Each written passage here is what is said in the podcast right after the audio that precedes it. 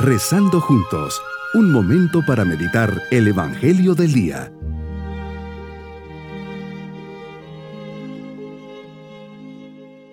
Feliz al comenzar este día, miércoles de la tercera semana de Adviento. Nos unimos en oración diciendo, Jesús, gracias por este momento que tengo para estar contigo. Me siento en gran paz y feliz. Haz que tu voz resuene en mi interior, entre lo más profundo de mi ser, para que pueda conocer tu voluntad. Ayúdame a tenerte presente durante el día, para que pueda aprender a amar a mis hermanos como tú los amas. Concédeme acogerte en el lugar más profundo de mi corazón, para que pueda amarte siempre y sin cesar. Meditemos en el Evangelio de San Lucas capítulo 7 versículos 19 al 23. Jesús Juan envía a dos discípulos para que te pregunten, ¿eres tú el que ha de venir o tenemos que esperar a otro? En medio de la duda, del dolor y la prueba de esta cárcel interior y exterior que está viviendo, Jesús le revelas a sus discípulos las obras que estás realizando y es lo que quieres que ellos vayan a decirle a Juan en la cárcel. No das una gran disertación, pero sí les haces una interpretación de las escrituras a través del profeta Isaías. Los ciegos ven, los cojos andan, los leprosos quedan limpios, los sordos oyen, los muertos resucitan lenguaje que Juan conocía perfectamente. Es la forma con la que te acercas a Él y a sus discípulos para que crean en ti, sean dichosos y no se escandalicen de tus obras y palabras. Tus obras hablan por sí solas. Te manifiestas a través de los prodigios de tus manos y palabras. Solamente hay que estar con los ojos y con el corazón abierto para poder conocerte, proclamarte y volver siempre a la esperanza de tu mensaje. Hoy Jesús te nos manifiestas en los prodigios que día a día nos das. Un nuevo día, nuestra familia, la oportunidad de recibirte en la Eucaristía, tantos milagros diarios en los que, por tener cerrados los ojos y el corazón, no somos capaces de verte, encontrarte y agradecerte.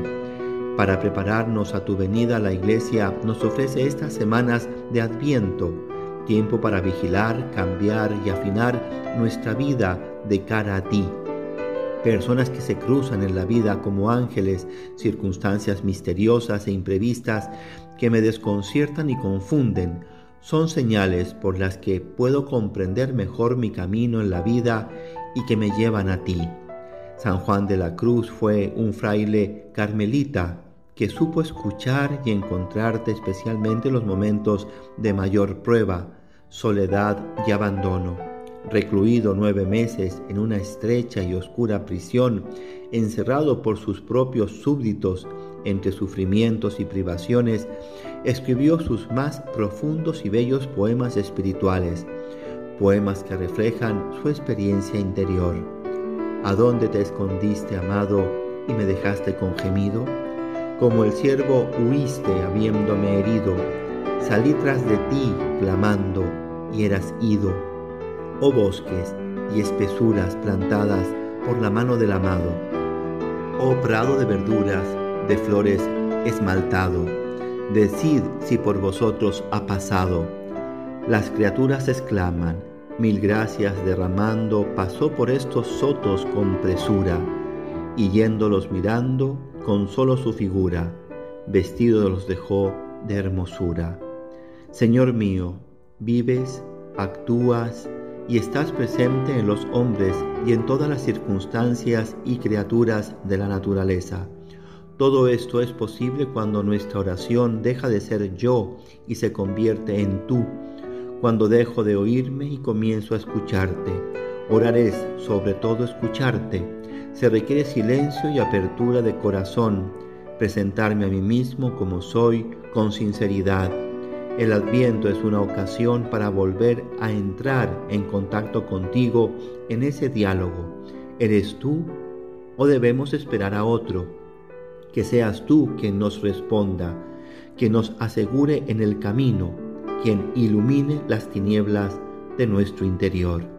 Mi propósito en este día será, ante la prueba y el dolor, hacer un acto de confianza y abandono en Dios, recordando especialmente los momentos de gracia y bendición que Dios me ha regalado en el pasado. Mis queridos niños, Jesús sale al encuentro de los discípulos de Juan que le van a preguntar si es el Mesías. Jesús responde con las obras y milagros que va haciendo.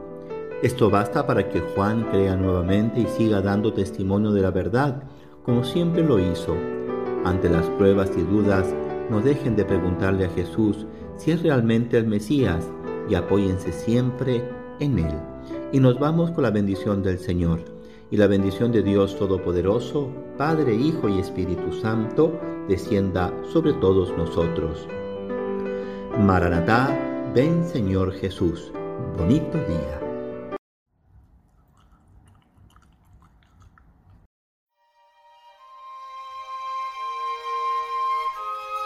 Hemos rezado junto con el Padre Denis Doren, Legionario de Cristo.